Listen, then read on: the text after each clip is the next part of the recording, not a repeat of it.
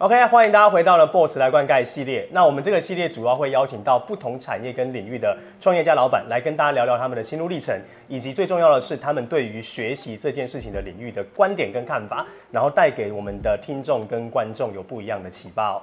那今天呢，这一集我们邀请到的是呃，我觉得今天很开心。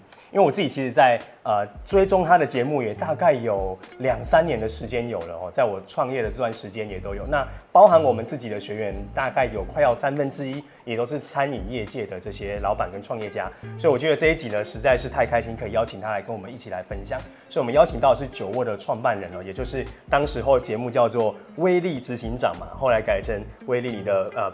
陪跑创创业的陪跑者，创业的陪跑者哦，所以我们就掌声欢迎威力。嗨，Hello，大家好，我是威利，很开心可以来到这个频道跟大家分享一些我的有趣的事情。嗯，而且我觉得我最有感触就是当时候你的发型也是从追踪到现在，整个都有不一样的造型，不断的在改变，跟创业一样，对对对，连发型都是从长发到短发。真的，我觉得那个时候本来是你的一个。标志啦，但是慢慢的也是转型频道的 rebranding。对，我觉得我们真的是什么东西都会跟创业这个绑在一起。但但也是这个系列，我觉得有趣的，就是我们有时候从创业老板的故事就已经在。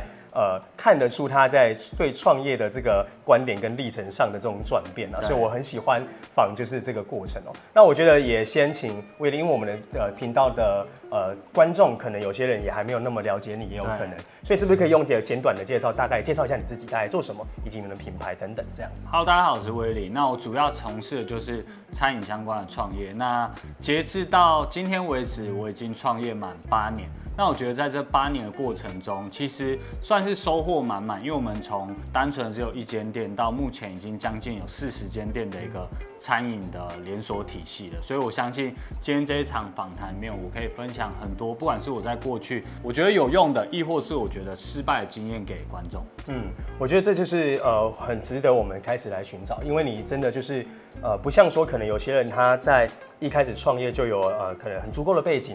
或者是说他有丰富的经验，嗯，哦，你也是从一间店开始到现在，你说有四十多间店嘛，所以我觉得这个过程中一定有非常多的辛酸血泪史，真的，对，所以我这也是邀请你来很大的原因哦。那我我们就先聊聊，就是因为是餐饮创业嘛，那这个问题我们刚才前面也有聊到，那我觉得也是可以跟观众分享，因为我问这一题很重要，是我们自己有很多这种初创的呃学员或者是来咨询的伙伴。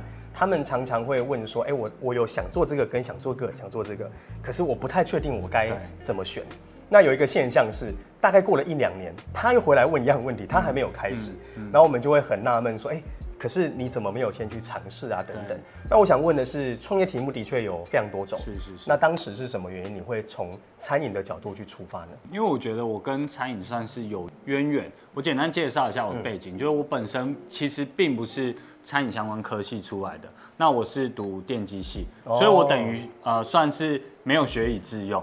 那我当初会往餐饮这个领域去发展，最主要是因为我国中第一份工作就是在餐饮里面打工。嗯，那一直到了不管高中或者是大学，其实我从事的都跟餐饮相关。那回到你刚刚问我的这个问题，其实我们创业。在选择我们到底要往哪个赛道去前进，我觉得有时候不要想太多，嗯，因为你会的以及你有的筹码其实并不多，那应该是从事自己最有把握以及最可以了解全貌的这个领域。那我会选择餐饮，就是因为我餐饮的经验最多嘛，从国中就开始累积。那第二个就是因为我认为我跟人之间的不管是交流，会是我比较擅长的地方。所以又回到第一个是有经验，嗯，第二个事情是这件事情我个性上比较擅长，所以我往餐饮这条领域去发展，嗯，所以那时候并没有特别去呃评估说那餐饮未来会怎么样啊，还是我要做事情以后会不会发生什么事啊，反倒没有去一直去想这些点，对不对？我觉得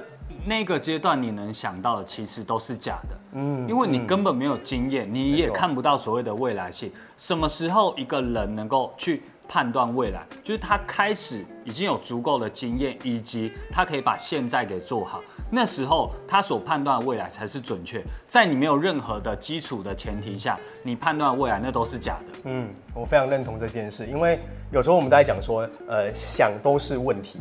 但你真的做的时候，才是发现原来到底适不适合我。没错没错。对，所以我觉得这个也给很多的呃，你准备要创业的这些经营者或者是新创者有一个概念，就是有些时候你不需要想到这么复杂。真的。对，然后第一个就是刚才威利讲到的，就是经验，我们有很有经验嘛。那没有学以致用也很正常。老实说，在台湾，因为我我自己其实读的是工业工程与管理，然后我们在那边，然后我后来发现有啦，有帮助的就是在工作流程、顾客体验的细节设计，这个我觉得对我有帮助。但我的确没有去写程式啊，我没有去做生产管理，我就没有做这件事。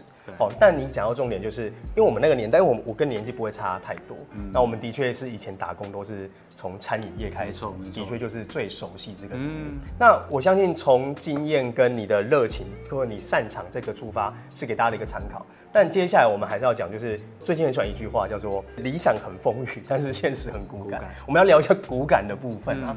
那餐饮创业一定是有很多的挑战。那这八年来，我想跟你先问问看，就是前中后好了。嗯哼，在我们讲的所谓的新创，也就是五年内甚至三年内，是它的这个呃生存风险是最面临挑战的。没错，这这个过程当中，你就会遇到最让你觉得最困难，或者是你可以跟大家分享。要留意的事情大概有哪些？我觉得以前中后来说，在我们开始创业的第一个阶段，一定就是留意能不能活下去。对，所谓活不活下去，就是你的整个金流的状况嘛。那一开始我们在创业，其实都只是针对我们的事业做假设。嗯，假设我卖这个产品可以赚钱，假设我这个流程可以让我的运作是顺畅的。那创业的不断解题的过程，就是在验证，验证我的假设是否成立。那会不会有验证失败的时候？有啊，创业失败率高达九十五趴以上，这就是假设的验证失败。所以我觉得，在第一个阶段，我们在让自己公司存活下来的阶段，其实有非常多的挑战，因为基本上你的经验没有办法拿来做参考，嗯，所有遇到的事情都是第一次，对。那在创业阶段，你会发现张开眼各种的问题，不管是产品的问题啊，然后流程的问题，嗯，人员的问题，它都会同时来哦，它不是一件一件来，它是同时来。所以我觉得，对于刚开始创业的人，必须要去习惯的就是你要成为通才这件事情。因为我们会选择创业，很大一部分是你拥有某方面的专业。对，比如说我可能是厨师，我很会做菜，所以我想创业。可是创业跟做菜是完全不同的东西，做菜只占创业里面可能十分之一。没错。那等于你现在开始成为经营者之后，你要把自己十分之九不会的事情，全部都得在瞬间学会，而且是需要跟时间赛跑。嗯。如果你晚的话，那有可能的金流转不过来，你就只能。被迫倒闭嘛？那如果跟我当初一样是白手起家，是没有资源的人，那有可能他选择创业的这一次唯一机会，也是他人生的最后一次机会。嗯，他可能后面想要再从头来过，亦或是呃他。就算真的想做，搞不好他没有勇气。所以我觉得刚开始创业阶段最困难的点就是第一个成为通才，对，第二个就是你要跑赢时间这件事情。嗯，我很有共感在一件事，就是你说他会一次同时来，没错，我真的太有感觉了。我觉得这个难度有两个，第一个叫做你说我们要去验证，对，那也是我们在讲的 MVP 好了，就是测试嘛。可是最有趣的就是第一个，我到底要。测试什么？我们有些人是连光这件事情都不一定想得到，所以可能要先理解，如果我要活下来，我需要生意，那我需要业绩，嗯哼，那我现在有什么？我可以怎么做？我可以参考哪些事？这些都是很需要自己提问的能力啦。没错。哦，那你你我先聊这个好了，就是你你当时候怎么开始知道你要验证什么？那个那个契机是什么？还是你你觉得你有这方面的天赋吗？还是你是透过什么方式知道你想要知道哪些事？我觉得天赋那个是后来才发现。可能你对于某一些题目你是相对敏感的，对。但是在刚开始创业阶段，其实你并没有那么多时间来去思考，就是说先后顺序，嗯，基本上就是哪一个紧急先解决哪一个对啊。所以比方来说，就像呃，可能你一一天的营运之中，那也许你冷气坏掉，那冷气坏掉它的问题解决排序就变成最前面，你就先解决它。所以我觉得在刚开始的阶段，其实尤其是没有经验的创业者。问题它会推着你走，我觉得其实问题那都是其次，最重要就是你解题的心态。嗯，因为如果你心态崩掉，你就会觉得哇，我就是好崩溃，怎么有这么多问题同时接踵而至？我觉得你就会连解题的勇气都没有，而且被情绪包过去。对，会觉得你你很不顺。那当你自己觉得。你现在身处在一个很不顺的环境，那你就会越关注不顺，嗯、你就会更不顺，一个恶性循环就展开。所以我觉得，反而你刚刚讲到的天赋，我觉得也许我的天赋是在于，至少在解题的这个当下，嗯、我不会被情绪给困住。嗯。因为我我很想聊这个往深入去问这个问题，是因为蛮多的经营者，我后来也的确发现，最后卡住他的是心魔，哎，没错，对，而不是真的解法是什么，因为解法都给他书上都有写了，可是为什么有的人卡住了，有的人却过去了？关键可能就是在这里。嗯、那第二个就是你刚才讲到通才的训练啊，那你觉得在通才这件事情的话，我们都说问题会推进我们前进嘛？嗯，那有有没有什么是你当时候，呃？觉得要成为通才，可以帮助自己进步比较快一点的方法吗？嗯，我觉得当初我刚开始的第一间店其实是并不顺利的，就像大多数的创业者一样，嗯，呃，不管在业绩上啊、人员的管理、领导上，都是很挣扎的。嗯、那我我自己坚信一件事情，就叫做业绩治百病。那那我想要治病的第一个核心问题叫做我必须提升我的业绩。那业绩可能跟产品有关嘛？那跟你有没有行销有关？那基本上大多数的创业者可以把产品做得很好，因为这是我们创业第一个会想到的事情。我要把卖什么产品？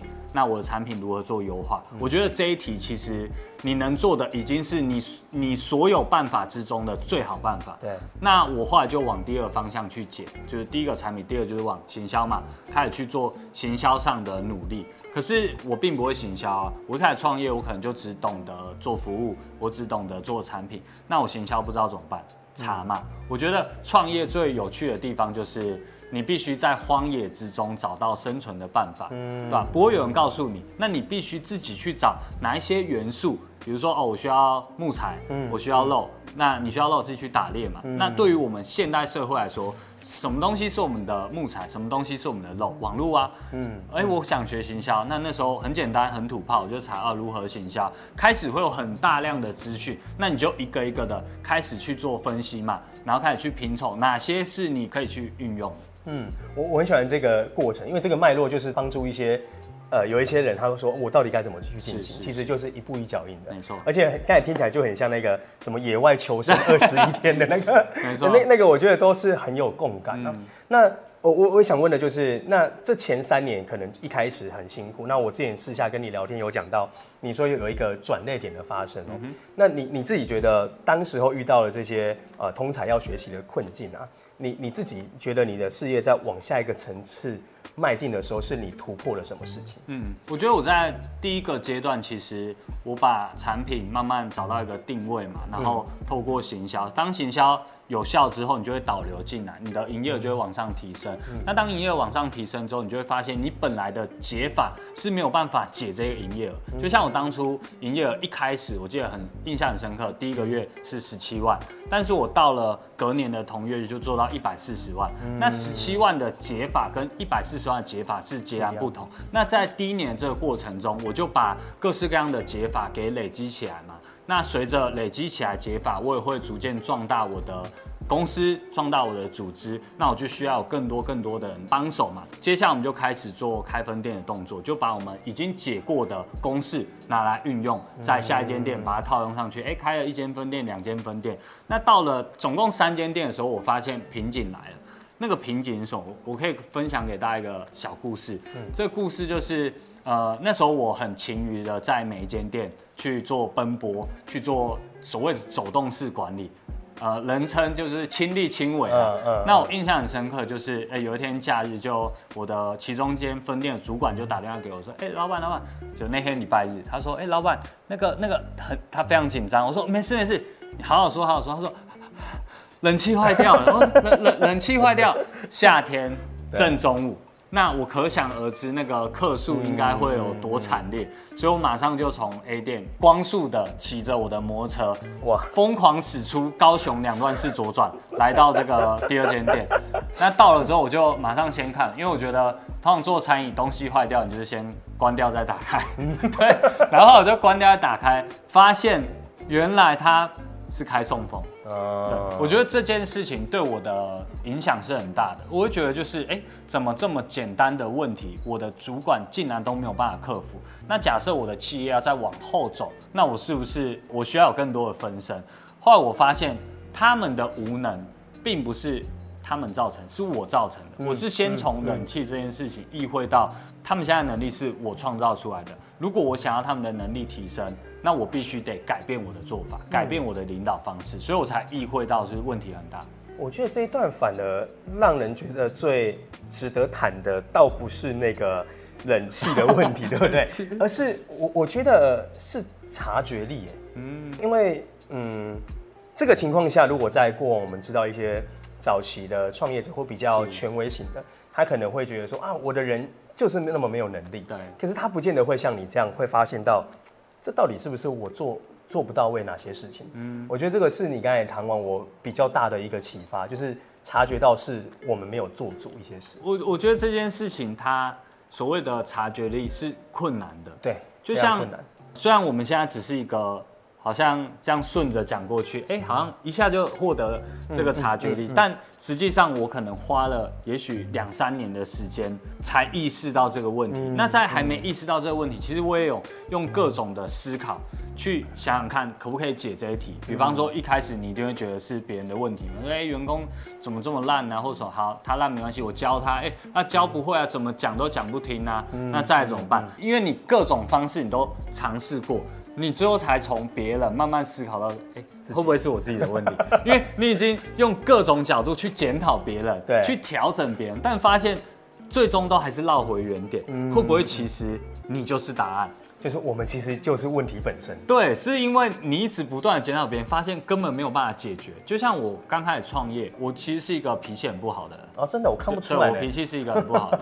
那为什么脾气会很不好？因为第一个你要跟时间赛跑嘛，嗯、你要大量学习你不会的事情，同时因为你的管理教育亦或是领导能力很差，你没有人来帮你，对，所以你就会有各种的压力跟委屈都在自己的心里，嗯、所以你就很容易因为别人的一点点的问题，你的情绪就就爆爆发，对吧？爆发，然后再加上在刚开始创业阶段，其实没有那么多的试错空间。因为每一个错都有可能变成毁掉这个公司的原因，对吧？所以我在刚开始其实是脾气很差，但也是不断的在企业往前推进。你发现，呃，你对别人生气，亦或是你用一些比较不好的表达方式，根本没有办法解决问题。没错，因为你一直碰到问题啊，所以你很多事情就会回到自己的原点。所以我我我自己后来也是这样讲，我认为当今天一个问题，你觉得是别人产生，那这个解决问题的主控权就在别人手上。对，他愿意改变，他愿意调整，问题才有机会被解决。可是我们都知道，改变别人是世界上最难的。就像老师会告诉我们，就是说，哎、欸，你要读书；爸妈告诉我们说，哎、欸，你以后要讲。但我们从来不会听，嗯，因为改变别人是最难。更何况我只是他的一个可能老板，亦或是我只是他的主管，他刚好听我的，嗯。所以当问题从自身开始去做调整。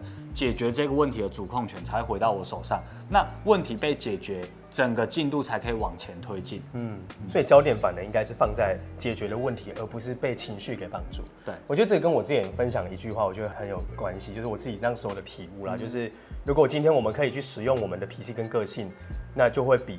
我们被个性跟脾气使用的结果来得更精准、更好。是是是，对，所以我觉得这这个收获是我刚才聊延伸出来我特别有感的地方。那我想要继续延伸去问，就是刚才讲到的这个点啊。那你看，我从一间店，然后到现在，我们熬过了前段的这个突破，那现在可能四十多间店。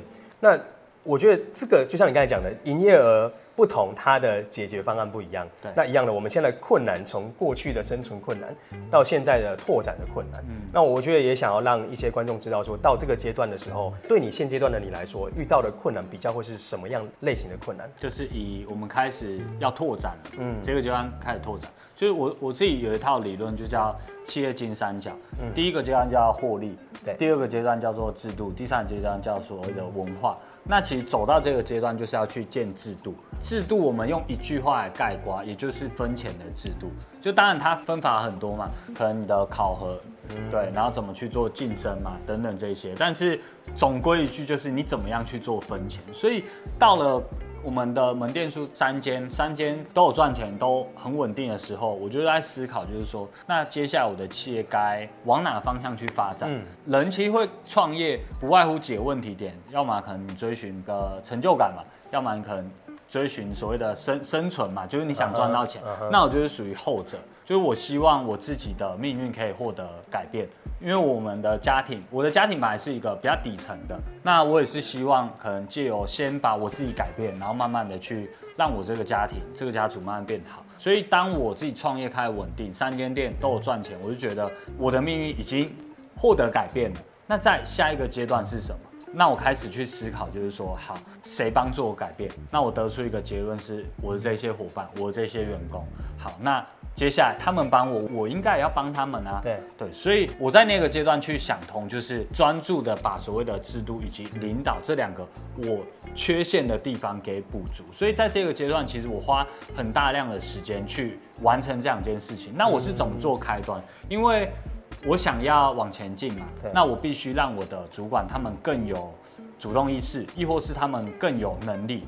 那我得到的答案就是，那我必须得做人资。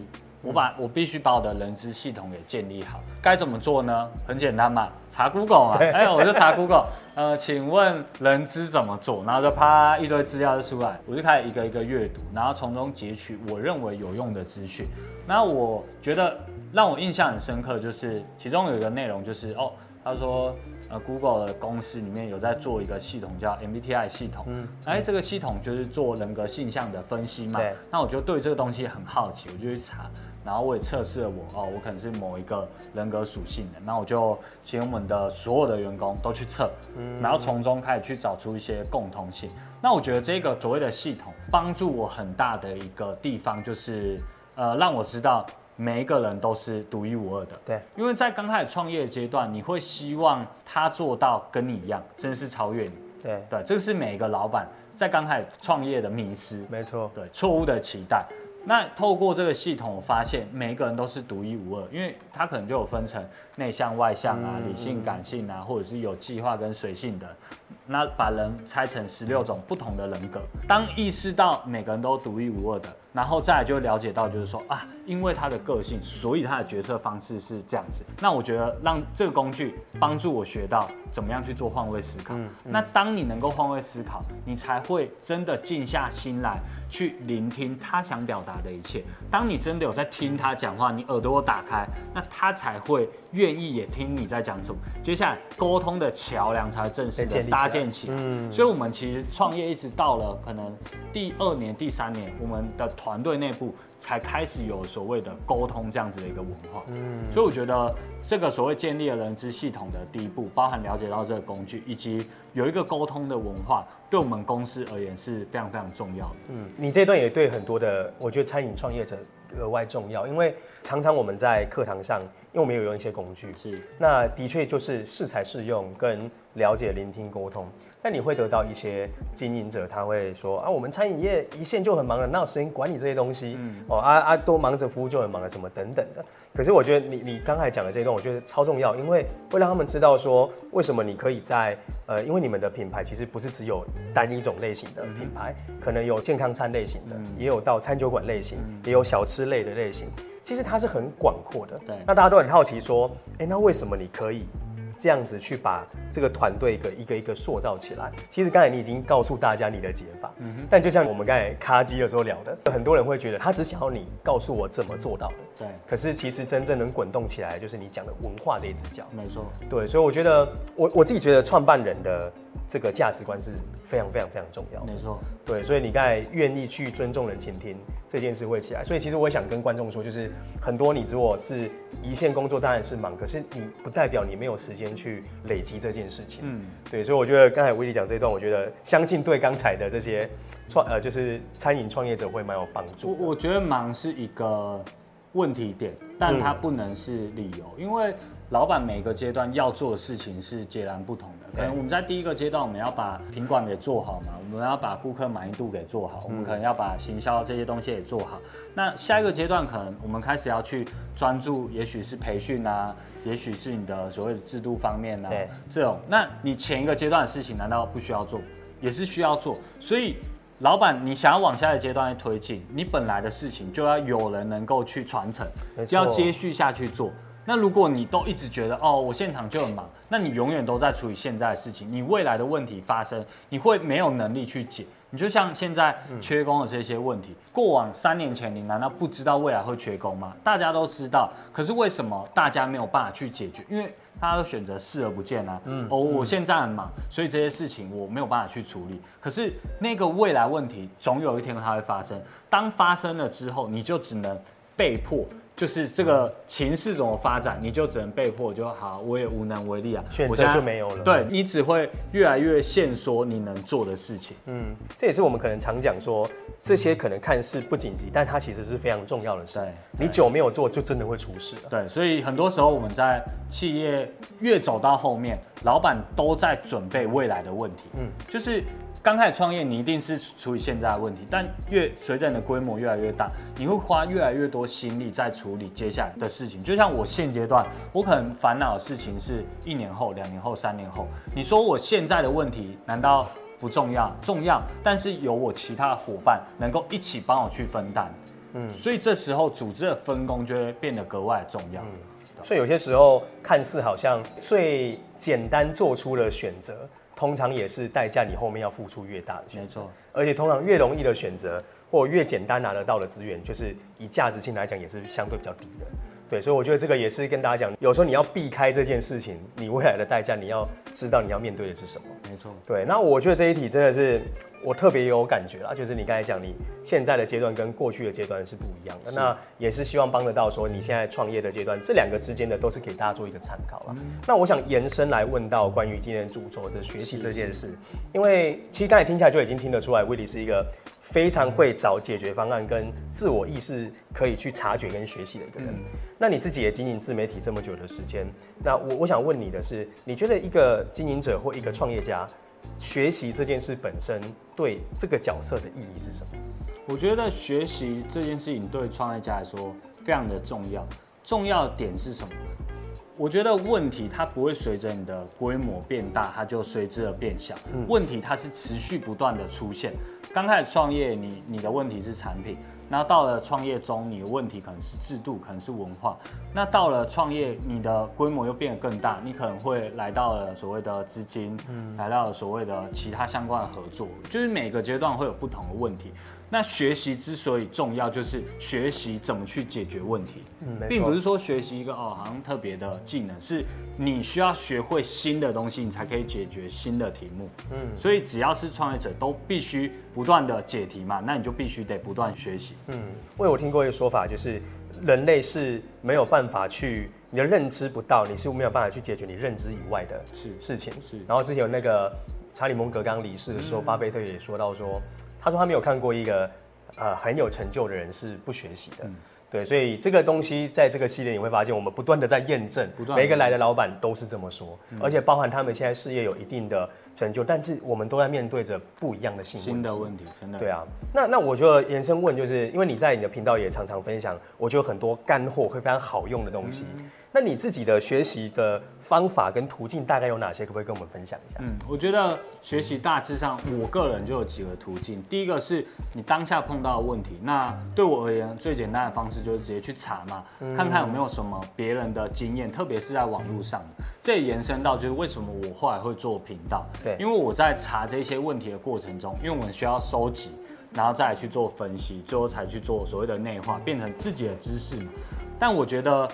呃，资讯有点太大，嗯，没有一个很可能专门是否也许餐饮创业或者是否创业家，所以后来就会变成我开始学习到新的知识，我就把它内化成我频道的内容，嗯，对，然后亦或是我觉得阅读是一个很好的方向，对，就是你可你可能有什么样的问题，那你想去书局，其实很简单，你会自动自发走到你想。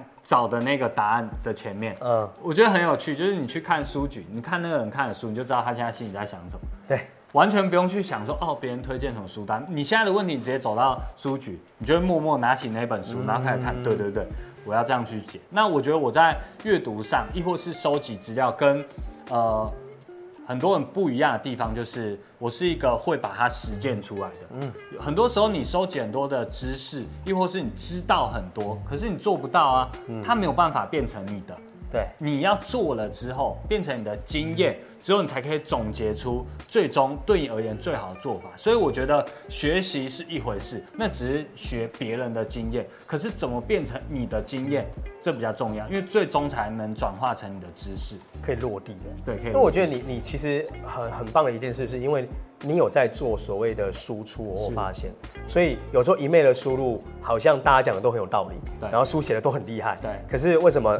好像做出成果的人相对是少数，嗯，那我觉得关键就是在输出跟实践这件事，嗯，而你也讲到说你会跟人家不一样，就是你会把它做出来，真的，嗯，我分享很多的内容，然后包含我也看了很多书，可是有些人可能会有一个盲区，嗯，这个盲区就是我其实是一个看书很慢的，比如说我在早期啊，刚开始创业阶段，因为也很忙，对，然后你有很多事情要处理，那我可能就一个月看一本书。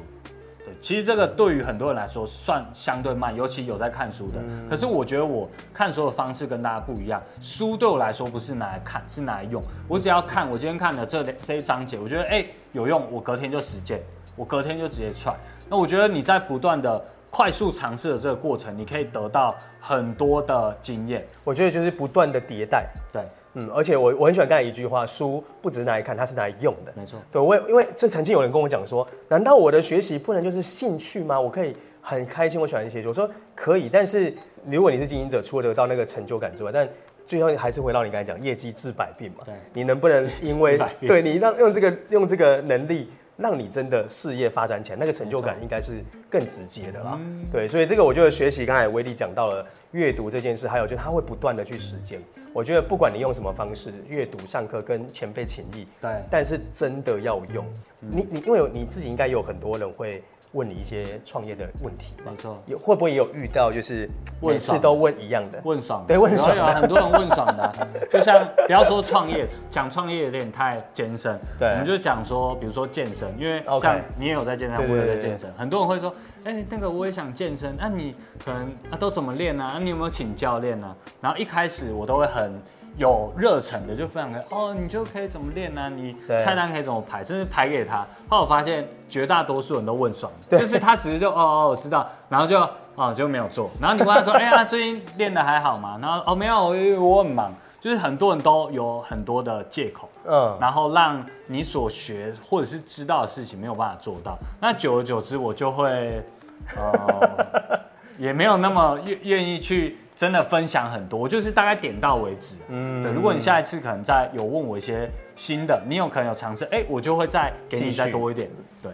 真的是这样，我觉得这个就是有一句话说，那个当你准备好的时候，老师就会出现。对，对我觉得这个还是关键，实践真的很重要，各位。实践好，那我们就来延伸讲完学习，那我们来讲讲运用的部分好了。嗯、就是这个是我觉得应该大家又很想听的，就是呃，当餐饮业这件事情，你也有八年的经验，而且现在经营那么多种类型的品牌，然后十几家店，我觉得一定有你的一套嘛。是。那你觉得依现在的餐饮界来讲，有没有什么呃，对未来或现在，你觉得要提点大家，你自己观察到的一些现象，嗯、或者是你觉得未来可能的发展会有什么样你自己的见解？有没有什么可以分享的地方？我觉得其实任何行业都是一样，嗯、就是你永远不要用过去的解来解未来的题目。认同。就像是过往的人会有一些他的成功方式，比方说，我觉得在我这个世代成功的，比如说。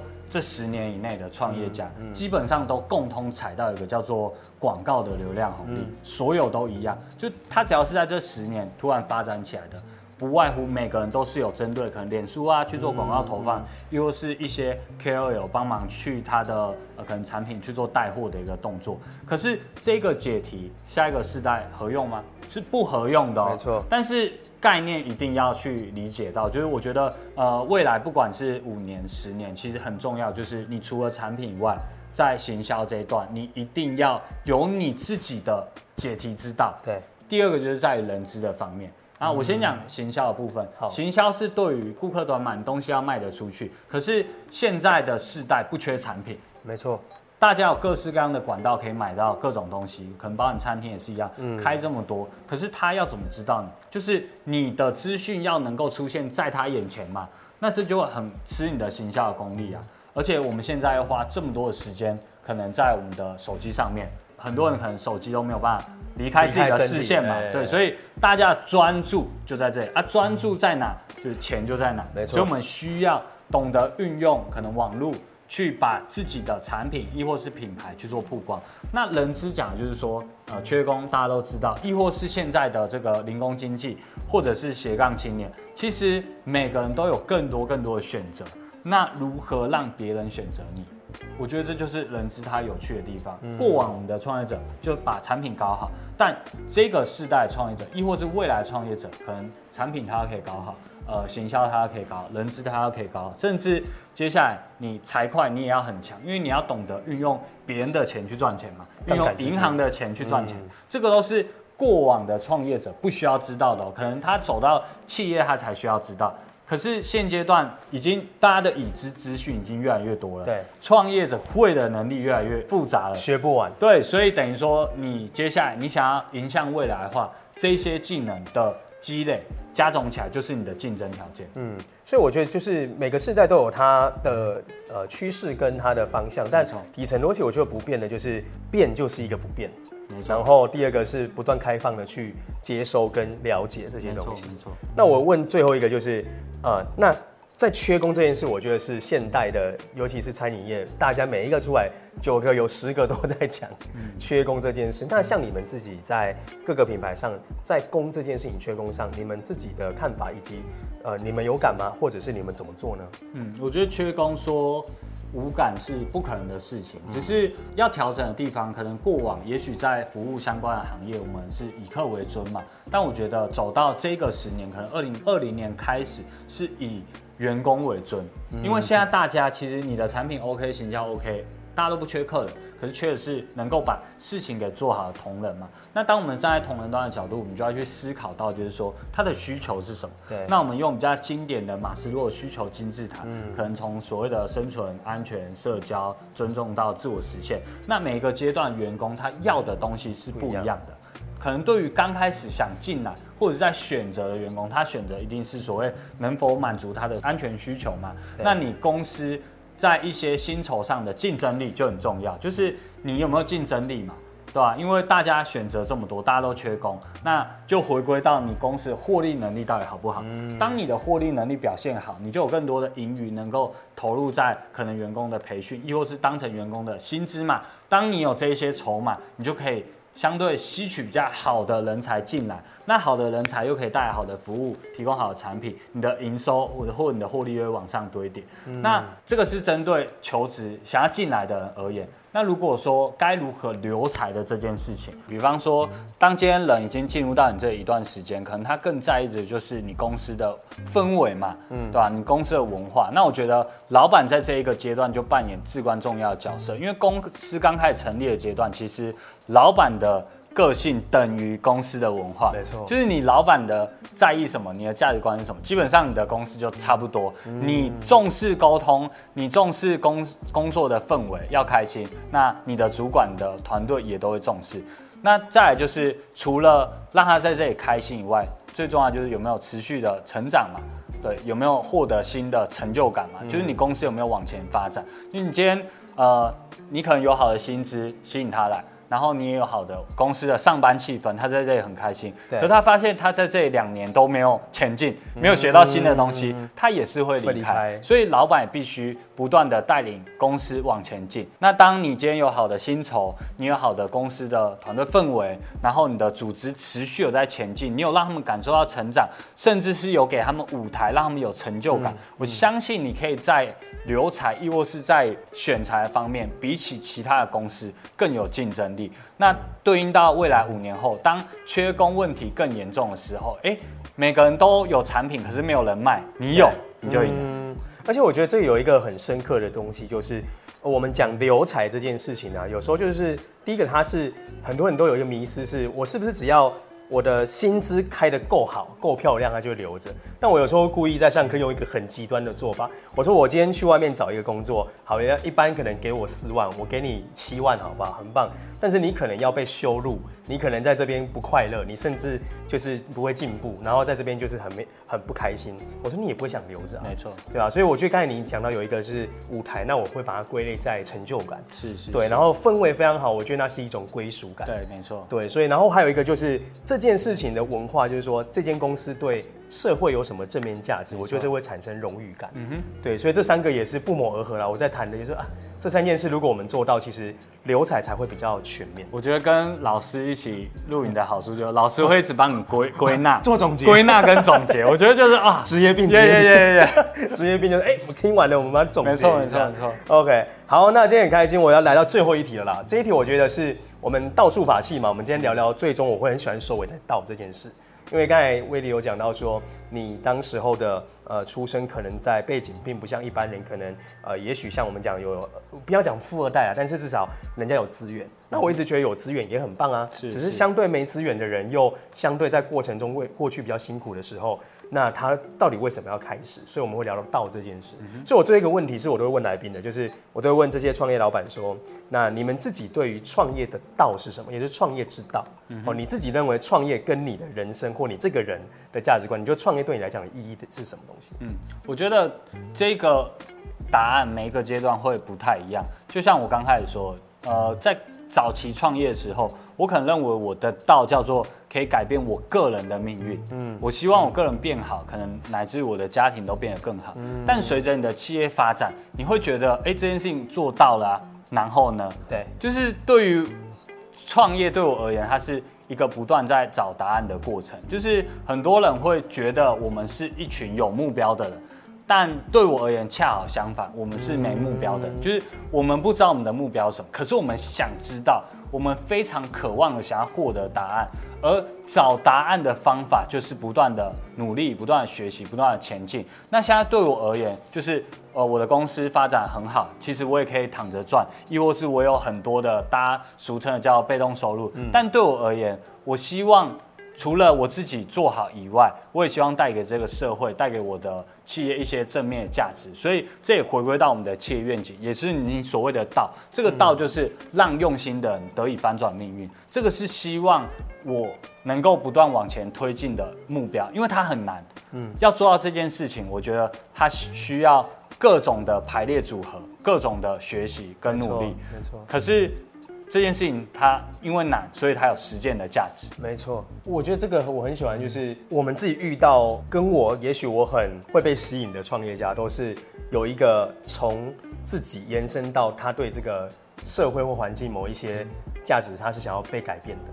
那我刚才听到就是用用心，让用心的人可以去改变命运。我觉得这个就很有感触啦。所以也就是说，在酒窝里面，其实只要呃他是用心的人，他也想要更好。你们就想要提供这样的机会跟舞台，让他们可以成就自己。嗯、然后这件事情可以不断的被传承嘛？可能我们的第一代的核心主管，哎，当他们慢慢拥有可以改变他人命运的能力的时候，就会往下传承啊。那这就会形成我们企业坚不可破的文化。嗯，这就是我们最强的护城河。我觉得这一段是我最喜欢听来宾来聊的地方了，因为我一直觉得，为什么而做永远都比做什么来的更有力量。好，那也会让大家更了解你。好，所以说了这么多呢，最后是不是呃，请那个威力跟我们分享，那酒窝底下大概目前有哪一些品牌？那大概的位置有哪些地方？好，那我们目前酒窝在高雄、台南、台中以及新竹，嗯，都有各式各样的据点。那因为品牌有点呃，族繁不及备载，所以就是如果大家对我们这些品牌有兴趣的话，你可以搜寻我的 IG，我们会放在下面。没错，那有任何的问题，呃，也可以私讯我，然后我也可以分享我的一些经验给大家。嗯。没错，那在那个威利他自己的 IG 上面有非常很多的短影片，那包含他的那个 YouTube 上也有很多的长片，有很多很质量高的来宾跟创业家的访谈，我自己在其中也有很大的收获啦。所以，大家如果有兴趣的话，我们在我们这一集的底下的 show notes，就是在我们的资讯栏上面，也都会放上相关的资讯，大家都可以去呃分享。那也记得帮我们按赞、订阅、加分享，开启小铃铛，这动坏对。然后呢，那个有任何问题也欢迎留言呐。有机会的话，如果我看到，那我也可以请威利这边也可以给我们一些 feedback 跟反馈。那今天真的非常开心，可以 Boss 来灌溉邀请到我们酒窝创办人威利，就是我自己真的真的很开心啊，因为我们的很多学员都是观众，也很多都是创业，都是走餐饮业。那到现在有些开始要创业的，也都是餐饮业。那我觉得刚需这件事情是存在的，但是有很多的妹妹嘎嘎可以透过你这八年多来的经验，刚才那一段，我觉得非常多干货。对啊，那所以希望大家呢今天都有收获，也可以分享给你周遭这些创业的朋友，或者正在做餐饮的这些餐饮人。好，那我们就今天差不多到这边结束。那也感谢威利今天的到来，那我们就跟我们的观众说声拜拜喽，拜拜。